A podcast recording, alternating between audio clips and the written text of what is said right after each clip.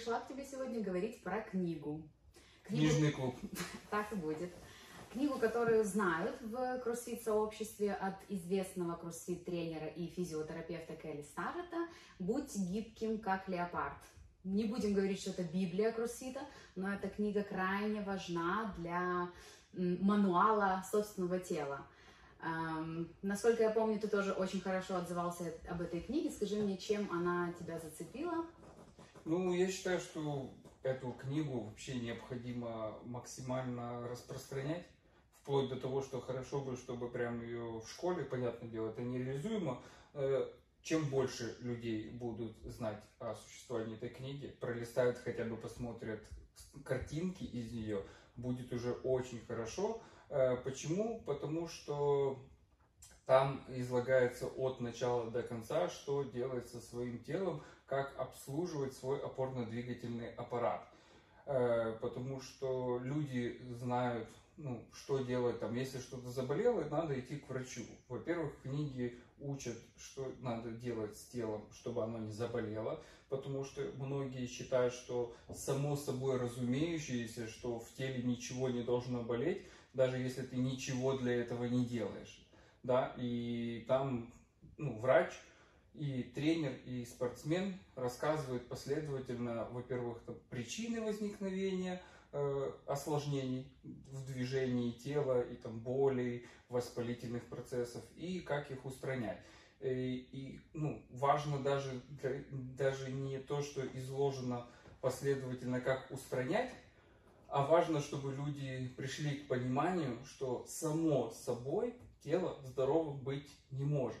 Ну, как минимум потому, что практически никто из э, ну, жителей цивилизованных стран не пользуется телом так, э, как надо бы, чтобы оно функционировало на постоянной основе хорошо. И даже если ты занимаешься каким-то спортом, фитнесом, это практически всегда неполноценное воздействие на организм, и, соответственно, неполноценное его развитие, неполноценное поддержание его здоровья. И в этой книге уже описывается, что необходимо делать, чтобы было полноценно. И с этой минуты давай будем уточнять, что только фитнес, качание поп или подтягивание или делание метконов не сделает тебя здоровее, а все, что после физической нагрузки и все, что до, например, до физической нагрузки э, долгое сидение в офисе в статическом положении, после тренировки это какая-то растяжка пятиминутная и ты убежал. Нет, Книга говорит о том, что нужно и после тренировки как можно тщательней раскатываться, разминаться, растягиваться, и до тренировки даже правильно сидеть на работе в позициях с прямой спиной и так далее. Какие конкретные э, нюансы ты вот подчеркнул для себя в обычной жизни, что мог бы делать человек до тренировки и после по вот этим вот инструкциям? О, ну, это продолжая э, ценности самой книги, э, почему я считаю, что она вот прям основополагающая должна быть. То есть, э, если человек хотя бы чуть-чуть заботится о своем здоровье, вот эта книга первая. У нас э, есть в фитнесе там, пирамида приоритетов, и первый у нее ну, является питание. Ну вот сразу после питания, потому что неправильное питание очень быстро тебя убьет. Вот сразу после питания, хотя базовых знаний, по питанию, я считаю, что необходимо читать эту книгу, смотреть картинки, э, разбираться, углубляться. Почему э, рассказываю? У меня был большой резонанс, когда я начал э, обучать людей упражнениям из фитнеса. И я постоянно проговаривал, что вот мы будем приседать, потому что приседание – природное упражнение, которое вы обязательно должны уметь. И у меня э, было непонимание, почему, если оно природное, мы были созданы его делать, э, все в теле под него подстроено. Но мы это не можем. Но никто не может его делать, и я в том числе делал его не с тем комфортом, с которым хотелось бы. И в этой книге идет объяснение, что ты не пользовался своим телом длительное время, как полагается. Сидел в пол амплитуды на стуле, а не в полном, да, как примат. Да, да, да.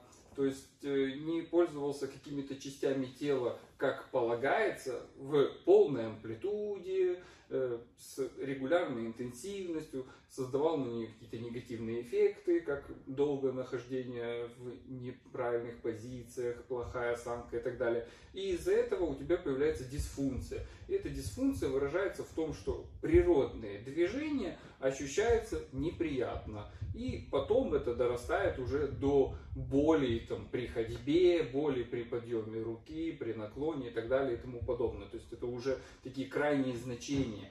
И вот это важное знание, что в повседневной жизни можно сделать много всего для того, чтобы тело функционировало хорошо, чтобы не доходить до крайностей и бороться с тем, что у тебя уже что-то болит. Потому что, как сам преподает Келли Старрет в этой книге, когда что-то болит, ты уже налажал очень долго, очень много и пропустил большое количество сигналов от своего тела. И сигнал боли это уже последний такой стон, что обрати внимание вот сюда, есть проблема, ее надо исправлять.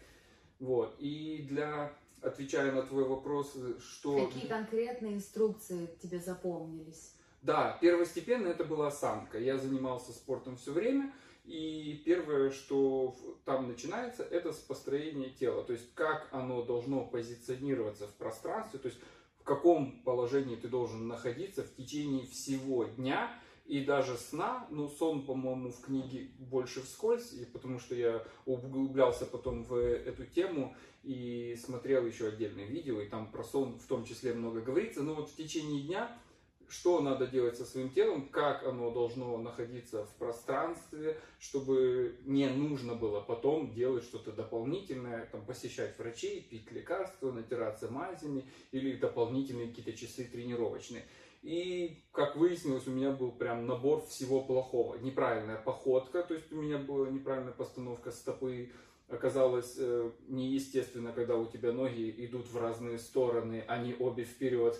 Вот, и просто выровняв стопы, отрабатываю. Конечно, просто звучит хорошо, но на самом деле вплоть до того, что я ходил на дорожке беговой и смотрел за ногами, поскольку э, правильное их позиционирование носками строго вперед ощущалось как что-то противоестественное и неприятное. И я часто слышу от людей, что мне так неудобно. Если ты очень долгое время, долгое какое-то время продолжительное выполняешь что-то плохо, а когда ты приходишь в зал впервые в, там, в 20, в 30, 40, это значит, что все предыдущее время ты делал это плохо, тебя же никто этому не учил, ты нигде не учился, никто не контролировал, никто не подсказывал. И всю жизнь ты делал плохо, конечно же, хорошая техника, хорошая осанка ощущается как неприятно, неудобно. Поэтому я почти всегда говорю, что э, если вам что-то ощущается как хорошо, то, скорее всего, это неправильно. Ну, mm-hmm. Потому что откуда мог появиться хороший навык, если вы всю жизнь и пользовались телом не по назначению. Вот, э, выравнивал носки, очень долго за этим следил, и сразу подвижность, восстановление ног. То есть и даже ты выравнивал их просто на дорожке, стал и заставил себя ходить долго с прямыми носками? Или да. ты делал какие-то манипуляции со своими ягодицами, бедрами? Нет, первостепенная это была работа за самоконтролем. Именно то есть самоконтроль, привычка? Да, да, то есть есть, есть простой, э, как сам Келли Старок любит говорить, э, тест и ретест, ну типа проверка и перепроверка. Э, если ты в спокойном положении можешь выровнять ноги ровно вперед, то тебе не надо никакая дополнительная манипуляция, магия и заклинания, чтобы при ходьбе ходить с ногами вперед, приседать с ногами вперед и так далее. Соответственно, да, можно начать придумывать, там, ставить банки, колдовать, пить растворы, чтобы носки выровняли сами. Но еще раз, вот я встал, я смотрю, о, они могут вот так вот, согнул колени, согнул немного тазобедренные суставы, носки все еще ровные, то есть когда я за ними слежу, они могут быть ровными, а значит, если я буду следить за ними дольше, больше, внимательнее, они будут все время ровные. Этим я и занимался. Это было продолжительно, потому что переучиваться э, в там, 25-30 само собой чрезвычайно тяжело, особенно когда ты переучиваешь что-то будничное, что ты воспринимал как само собой разумеющееся. Угу. За стопами оказалось, что у меня была плохая осанка там, в пояснице, перепрогиб, я ходил с вываленным пузом вперед, и над этим я тоже долго следил, и прям требовалось становиться к зеркалу боком и гнуться во всем туловище, как восточные танцы, чтобы определить, где же это ровное положение позвоночника. Э, тот же был резонанс, когда оказалось, что мышцы брюшного пресса должны быть напряжены всегда, потому что когда я людям говорю, как это всегда, невозможно дышать, и в книге проговаривается, что вот когда мы делаем какие-то очень тяжелые упражнения, мы напрягаем их на 100%, а в повседневной жизни мышцы брюшного пресса и ягодицы должны быть напряжены там, на 20%. То есть ты себя еще ощущаешь комфортно, тебе это не тяжело, но следишь за правильным положением позвоночника. Сам с собой он не должен быть. Ну, ничего само собой не будет происходить. То есть даже не существует таких людей, которые сами по себе в 25, 30, 45 лет ровные, прямые. Существует, ну, Существует, и это совокупность факторов. Э, родителей, которые следили за их осанкой. Они обязательно занимаются фитнесом каким-то и спортом? Не обязательно, не обязательно. То есть я сталкивался с людьми, ну, как правило, у каждого есть слабое звено. Это или неправильная постановка э, стопы, то есть плохая походка, вот, или же проблемы с поясницей, перепрогиб, или наоборот, э, таз вкручен чрезмерно потом середина спины, позвоночник, сутулость. Есть, ну, я выделяю эту сутулость там двух типов, когда человек именно в позвоночнике сгибается, и когда человек э, сгибает, ну, не сгибает, разводит слишком широко лопатки именно в плечах, то есть у него плечи сдвигаются и сутулится в плечах. Вот. Э, и еще и шея. Еще и шея, голову надо держать ровно над грудью, вот. И у большинства из нас из-за телефонов, э, школа, там, институт, ноутбуки, чтение, просмотры, голова выдвинута вперед. И тоже люди, когда узнают об этом и пытаются вернуть их на место, считают, что это что-то прям противоестественно, когда голова растет ровно вверх, а не вперед.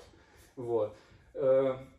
Почти у каждого есть в чем-то прям сильный провал, и есть какие-то положительные стороны. Как это сформировалось, я, ну, много всегда есть объяснений, первопричин, можно искать там всю историю жизни, перелопатить человека, но это в конечном счете не имеет значения. Имеет значение, что по-любому у каждого найдется слабое звено, и это слабое звено будет его мучить всю жизнь, если не устранить это, начиная с осанки. Угу. Вот, а осанка, она прививается вот самоконтролем. Сама угу, собой э, не, ничего не будет. Э, вплоть до того, что были популярны и по сей день они популярны, э, продаются в медтехнике, корсеты для плеч, чтобы не сутулиться. Ты бы рекомендовал эти Я, более того, до этой книги я даже покупал подобный корсет, давал подопечной пользоваться, потому что это же медтехника, не может быть в медтехнике что-то нерабочее. Э, этот корсет прорезал ей кожу вплоть до крови, но результата не наступало, потому что пассивное состояние, оно и есть пассивное. Корсет трет, ну и трет. Ну, трет, ну и трет. И стирал а, кожу. Стоп, то есть ты а... это не рекомендуешь, мы сейчас... Да, я к тому, что оно не работает. Пассивные Понятно, методы не был. работают. Э, это был не эксперимент, я тогда не знал других альтернатив, как большинство людей по сей день пользуются различными условными гипсами, то есть пытаются mm болит кисть, забинтовать чем-нибудь, поддержать чем-нибудь и так далее и тому подобное. Различные методы используют, которые не требуют дополнительных усилий, дополнительного самоконтроля и, соответственно, не дают никакого результата. То есть, если что-то из подобного дало результат, то проблемы, значит, собственно, и не было.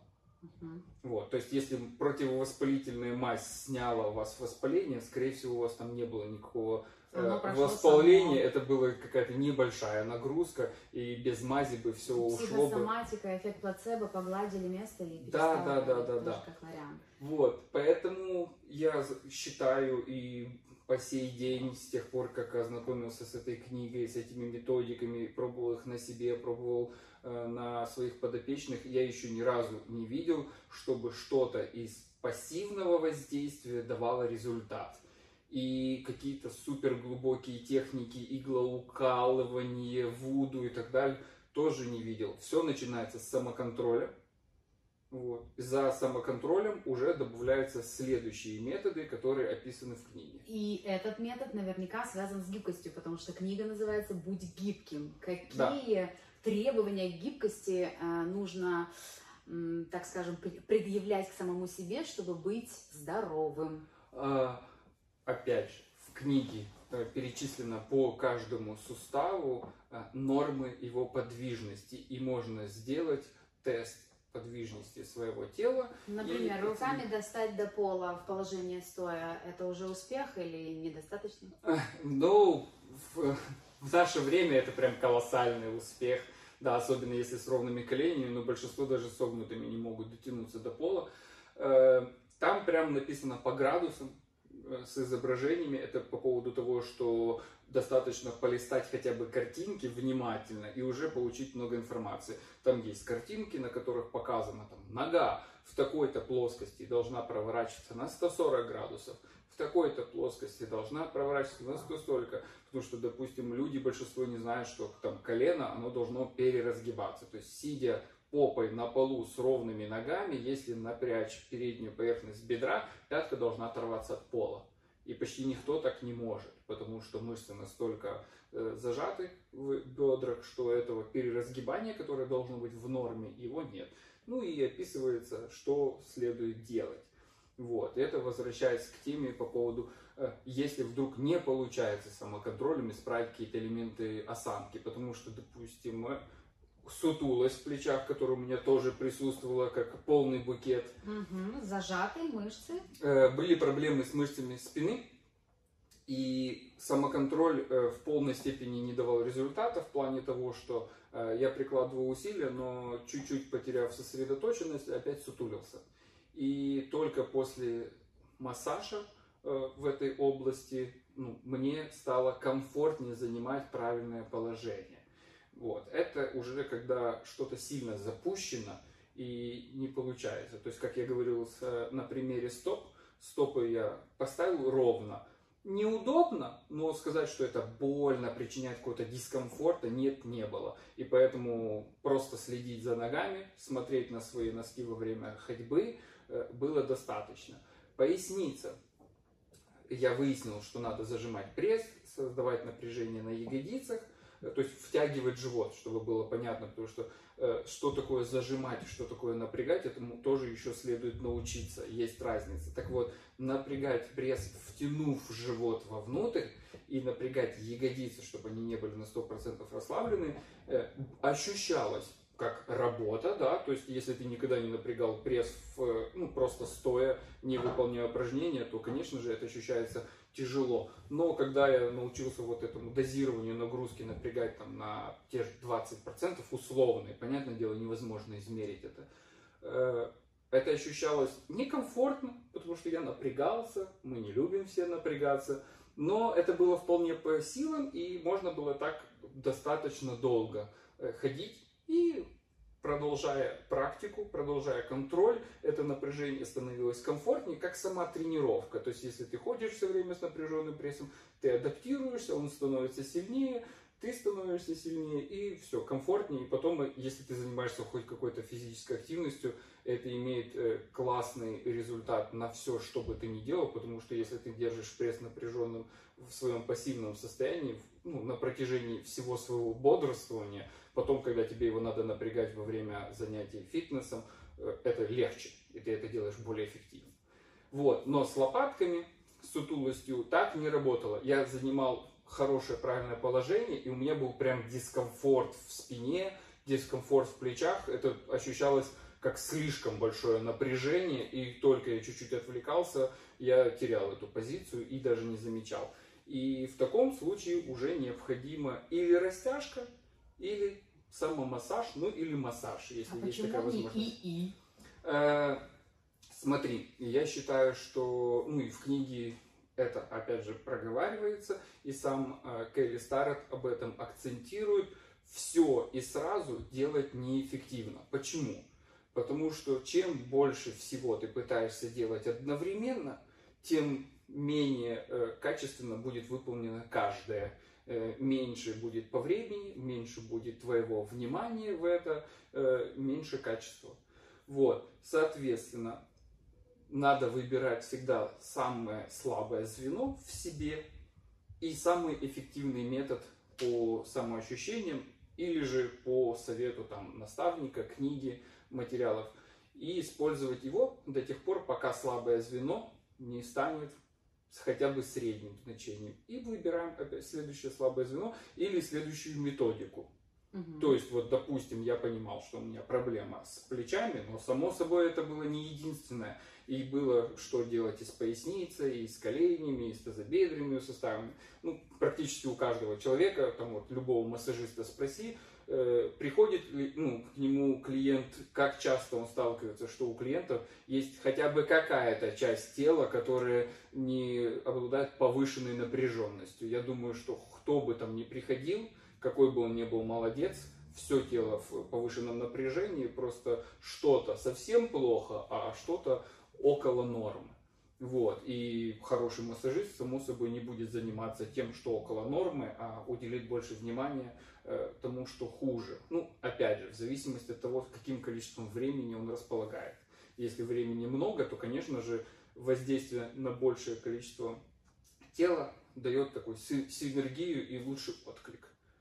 Я тебя услышала. Мы уже проговорили про самоконтроль, осанку, проговорили про гибкость, проговорили про массаж. Но, насколько я помню из этой книги, из видео Келли Стар, большое значение имеет э, терапия перед сном. Давай про это по- поговорим. А, Что желательно прокатать по ногам, по спине, хоть каким-то образом вам с роллом или с мячом, чтобы мышцы расслабились, и чтобы перед сном человек уже не чувствовал себя настолько зажатым, как было в течение дня. Ты веришь в это? Ты это на себе пробовал? Ты перед каждым э, вечерним отходом ко сну раскатываешься? Э, ну, это, я бы сказал, уже слишком сложно в плане того, что выполнять, э, ну, все не могут действовать по какому-то одному сценарию. У кого-то перед сном есть время и возможность, у кого-то нет. И имеет значение, я бы сказал бы, общая работа. Это как э, потребление пищи. Как раньше был у нас стереотип, что надо кушать до 6, а после 6 нельзя. Но кто-то ложится спать в 7, а кто-то в 12. И эта рекомендация, само собой, неадекватна. И то же самое, какая-то специальная терапия перед сном.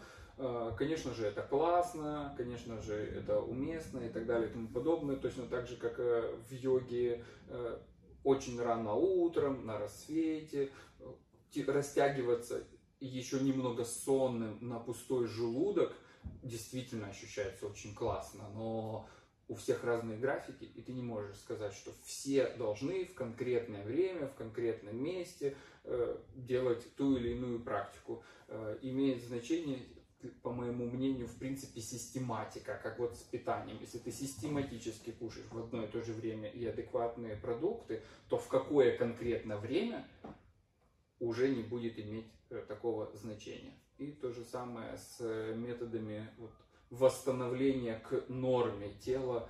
Э, Важно, чтобы ты их систематически выполнял, устранял свои слабые зве- звенья, и благодаря этому уже будет в любом случае положительная динамика, делаешь ли ты это утром, в обед или вечером, при этом не имеет значения. Так как книга написана на английском языке и на русском полного перевода нет, э, возможно, слушателям будет э, некомфортно читать на английском только. И смотреть картинки. Смотреть картинки будет комфортно. Но я бы хотела от тебя какой-нибудь топ-3, топ-5 ключевых моментов из этой книги, чтобы слушатели, может, все-таки захотели порыться в ней хотя бы картинки, А, посмотреть. Я- ну, тут, скажем так, есть э, топ в каждой отдельной теме. Первое. Важно осознание, что э, мы все не живем природным образом, и поэтому у всех без исключения есть проблемы с опорно-двигательным аппаратом, и сами сам собой они не лечатся и не исправляются. Врачи лечат симптомы, то есть когда ты приходишь к травматологу, он решает проблему с травмой. Приходишь к хирургу, он делает там операцию. Э, терапевт назначит тебе противовоспалительное, обезболивающее, там, миорелаксанты, расслабление. Это все уже такие клинические случаи, когда ты довел себя до плохого состояния. И профилактика будет намного эффективнее лечения. И когда люди говорят, что у них нет времени на растяжку, когда тебе будут резать ногу, у тебя прям много свободного времени появится, пока будешь лежать в больнице и восстанавливаться и так далее и тому подобное. Э, просто загляните, если вы не верите ни этой книге, ни мне, фанатику, тренеру, в Google и введите э, количество операций по э, постановке там искусственных суставов. Да, спасибо, искусственных суставов. То есть Э, буквально 15-20 лет назад смена тазобедренного сустава, это было что-то фантастика. И не с точки зрения технологий, нет. Технологии уже позволяли. Это не требовалось так массово. Сейчас э, у людей там, 50 плюс это становится уже как нормой. Тазобедренные суставы, плечи, всем режут миниски, шьют связки и так далее и тому подобное. Там грыжи Э, просто норма. Вот. И поэтому важно понимать, что если вы не хотите заплатить хорошую сумму за тазобедренный сустав, плечевой сустав, э, не хотите провести энное количество времени сначала на больничной койке, потом реабилитация дома, э, намного дешевле и приятнее все-таки массаж, самомассаж или растяжка. Да, они болючие, да, они неприятные, никому они не нравятся, не хочется на это тратить время, но это намного выгоднее и финансово, и по времени делать заранее. И надо понимать, что нет, просто ну, поспал, хорошо поел и прогулялся на улице, нет, не делает тебя здоровым, нет.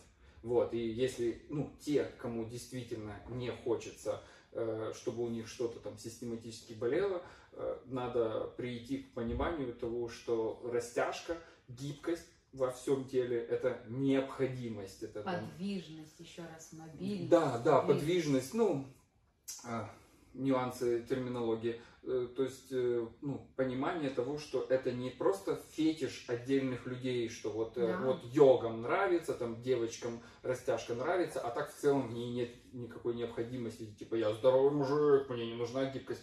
Всем без исключения нужно. Всем без исключения и в любом возрасте, потому что сейчас уже даже школьники там, средних классов деревянные напрочь, и само собой травматизм у них будет появляться раньше. То есть, если раньше люди жаловались на суставы там 40-50 плюс, то теперь уже с 15-12 лет жалуются на суставные боли и не могут дотянуться до собственных шнурков.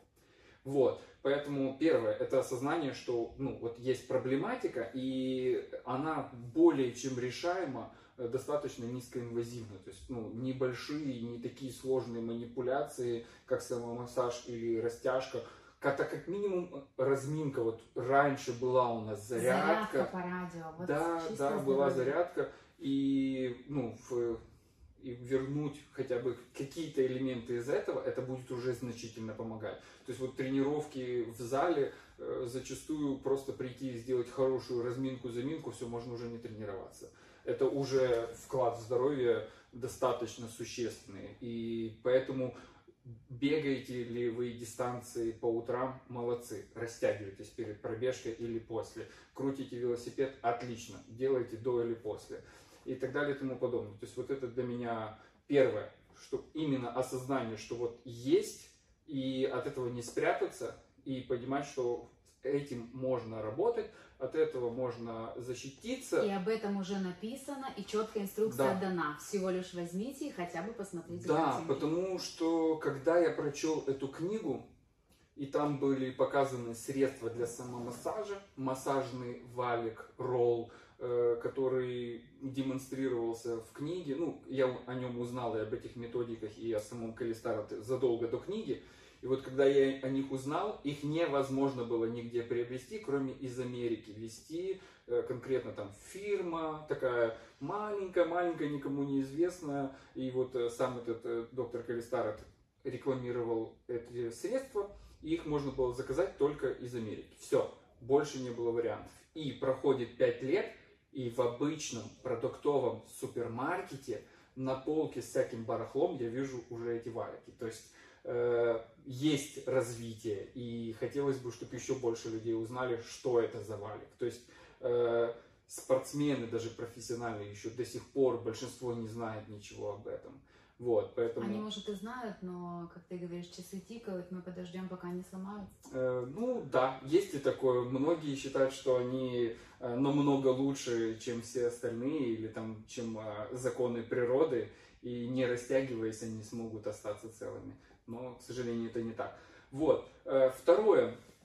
Э, понимание того, что э, задача, чтобы ничего нигде не болело, ничего не мешало – и начинается это с самой проблемы. То есть проблема из-за чего плохая гибкость? Из-за того, что мы с плохой осанкой, там много сидим, не допиваем, не доедаем и так далее. Э, пытаетесь внедрять максимум в свою повседневную жизнь, чтобы не тратить потом на болезненные, скучные, ненужные, неинтересные, там, затратные по времени и по деньгам всякие массажи, растяжки и тому подобное. Типа не любите растягиваться, класс, не сидите на заднице, поднимайте руки над головой, делайте зарядку. Пейте воду. Пейте концов, воду, кушайте, высыпайтесь, высыпайтесь меньше стресса. Понятное дело, в, если углубиться в каждую тему, это все не так просто, но в целом образ жизни. Если улучшить, оптимизировать образ жизни, тогда и будет меньше проблем и меньше потребностей в различных вот этих методиках. И поэтому появляется, вот, а Вася не растягивается,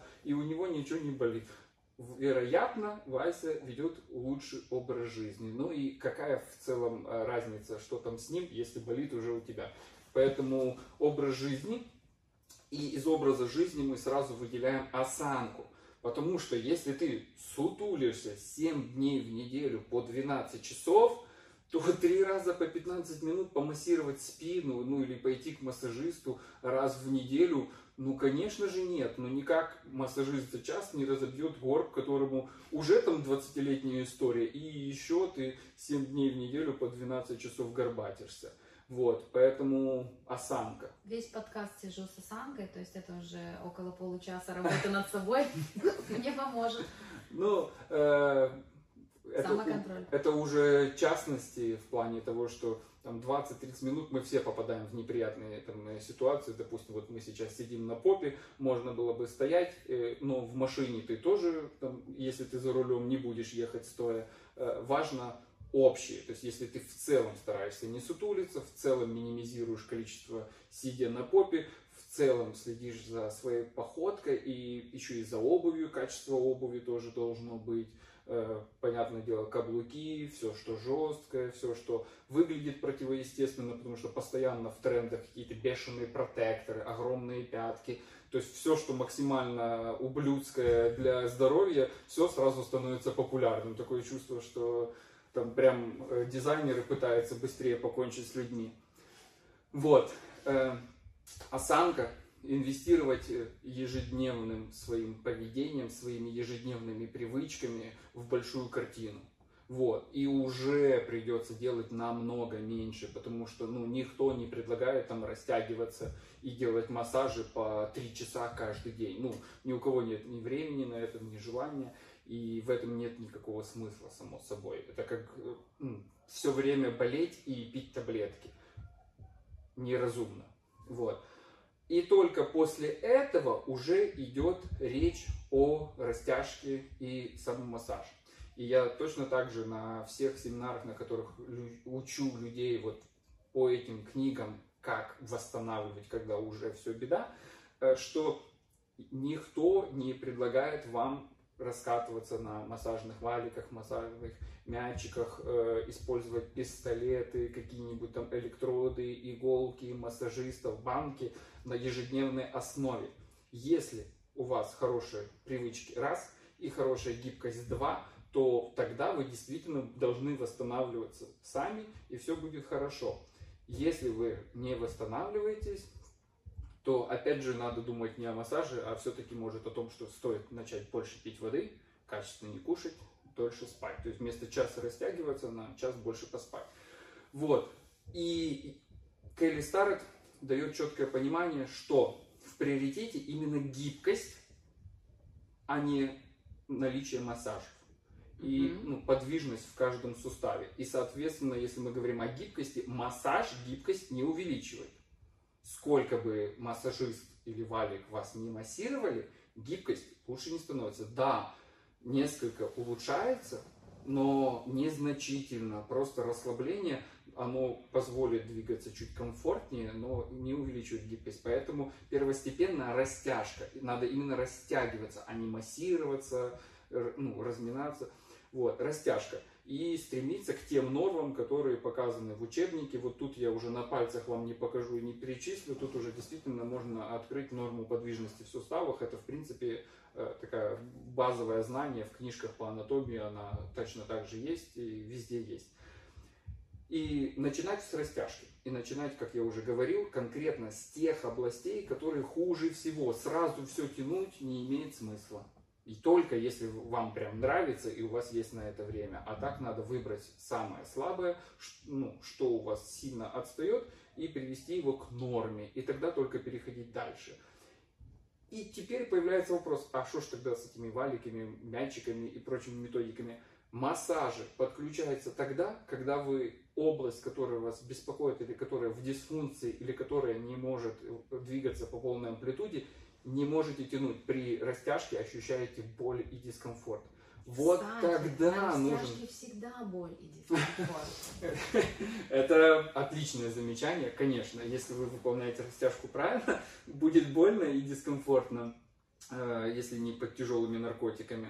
Вот, э, подразумевается, что вы занимаете положение натяжения в каких-то мышечных областях, и оно должно улучшить. Ну, первое, э, боль должна быть только в мышцах. Вы должны ощущать, что тянет мышцы. Э, Тут, конечно, требуется опыт, потому что там э, люди, когда тянут, допустим, ноги в стороны широко, они там, я чувствую подколенные связки там Мгм. и так далее. Это крепление мышц и никакие не подколенные связки, прям само это сочет- словосочетание звучит больно. Э, Это Как мышцы, седалищный нерв, подожди, я Да, да, люблю это. да, Мне я тоже... защемило седалищный нерв, я не могу тянуться. Да, это тоже из того, что я люблю. И, конечно, не- нужен не, ну, определенный опыт, чтобы понимать, э, что ну, это не подколенные связки, это все-таки тянет мышцы. Но главное, э, не должно быть суставной боли, раз. И э, в процессе растяжки должно наступать последовательное нап- ну, расслабление и возможность увеличивать амплитуду. Если вы заняли положение и с первой минуты там, по пятую, сколько вы смогли выделить себе времени, не увидели продвижение вперед, значит, надо делать массаж. То есть мышца в настолько напряженном состоянии, что она вас не пускает. Или же, если вы тянете и ощущаете, что отрывается связка, травмируется сустав, то это прямо отрывается связка и травмируется сустав, прекратите это делать, массаж и возвращайтесь. Вот, вот такого плана. То есть э, мой топ это правильная последовательность подхода к своему телу.